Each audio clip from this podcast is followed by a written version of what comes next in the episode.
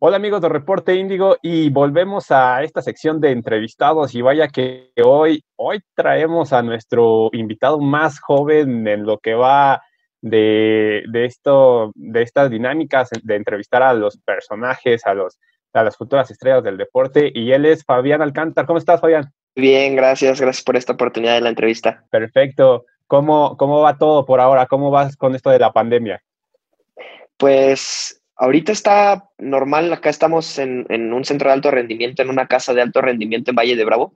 Entonces estamos en cuarentena total nosotros, más sin embargo aquí tenemos todo para poder seguir eh, normal con nuestros entrenamientos, tenemos gimnasio, tenemos simuladores, igual tenemos una pista aquí muy cerca para, llevar las prácticas de campo. Entonces, sin duda alguna, nosotros estamos lo más normal que se pueda para continuar con la preparación, ya que tenemos en puerta el Campeonato del Mundo que va a ser en octubre entonces seguimos con las pilas al 100 para, buscar el mejor rendimiento.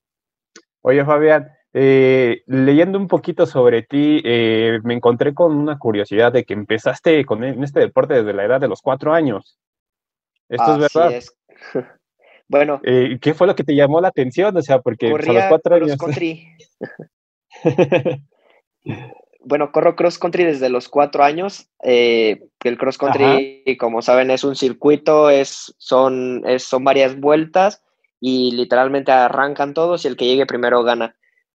Entonces corro cross country desde los cuatro, pero a los, a los ocho fue como el cambio radical. Mi papá, pues, es el que, el que me inculcó este deporte que es el downhill.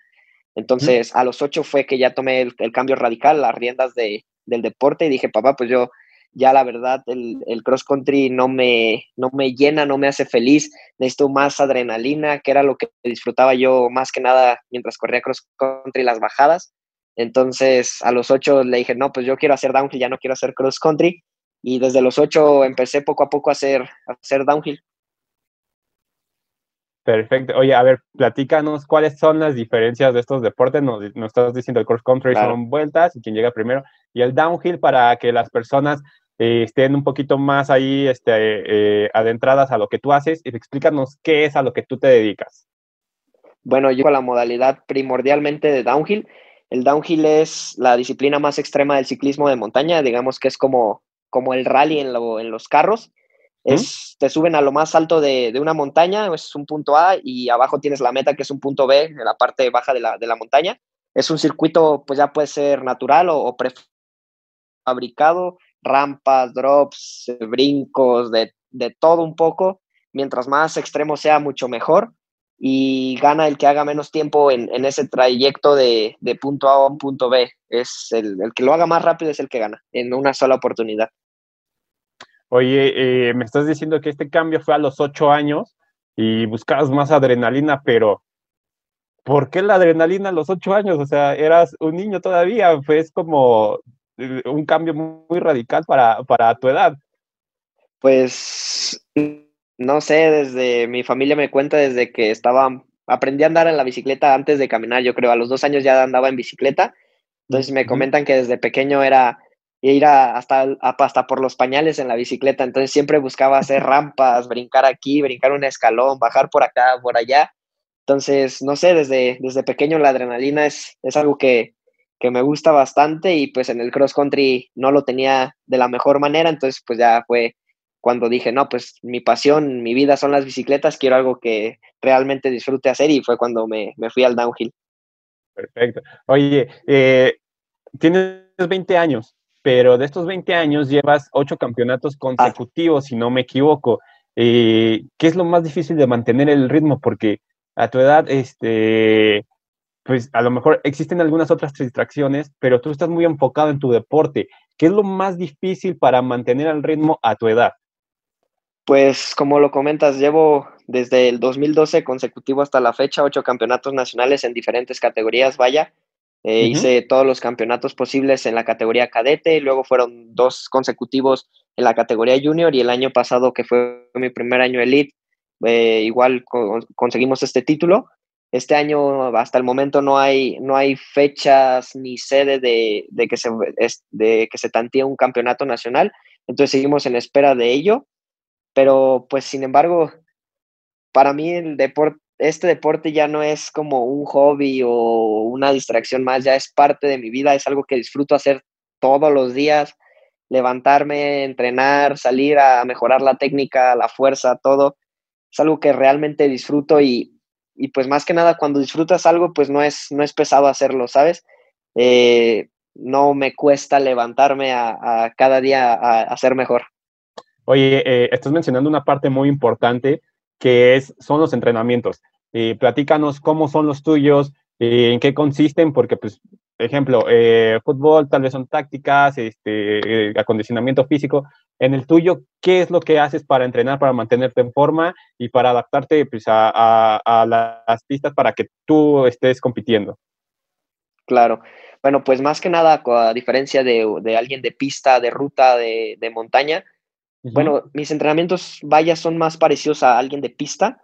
Buscamos tener más potencia que resistencia a larga duración. Nuestro deporte okay. se podría decir que es más anaeróbico que aeróbico. Entonces, buscamos mejorar eso con levantamiento de pesas, un poco más de peso, hacer sprints más cortos, pero con mucha más, mover más watts, que es lo que llamamos nosotros. Ok, perfecto. Oye, este, Fabián, eh, como lo dije, eh, tienes 20 años, eh, a lo mejor aquí, digámoslo así, eh, no estás disfrutando como tal tu juventud porque tienes muy, muy claro un objetivo, ¿no? Pero, ¿qué es lo que te motiva? Ya me lo dijiste, es un estilo de vida, de vida sí, pero ¿qué es lo que motiva a, a seguir este, en este deporte? Porque al final, como lo digo, digámoslo así, no estás disfrutando tu, tu, juventud de cierta manera, pero tú estás claro con un objetivo, una meta, qué quieres llegar a ser, qué es lo que te motiva. Platícanos esa parte. Pues, sin embargo, creo que es algo que se podría balancear. No es como que no disfrute ah, mi sí, juventud. Claro. claro. hay momentos para todo. Hay, hay momentos de entrenamiento que pues te tienes que enfocar al 100 y pues después viene algo de relajación, disfrutar con la familia, con los amigos, que sin duda alguna no afecta el rendimiento, vaya, tampoco es sobrepasarse. Es uh -huh. encontrar el equilibrio perfecto, digámoslo así pero sin embargo lo, lo, que a mí me mueve y creo que a todos en este equipo es buscar llegar a ser grande. Mi sueño en esta vida es ser campeón mundial de, de downhill y sé que pues en algún momento se va a conseguir ese sueño. Perfecto. Oye, hay algo que creo que no, no te pregunté y es importante, que esto que tú estás mencionando es un deporte completamente de adrenalina, pero eh, ¿cómo lo haces para dominar tal vez los nervios, el miedo de estar en un lugar tan alto?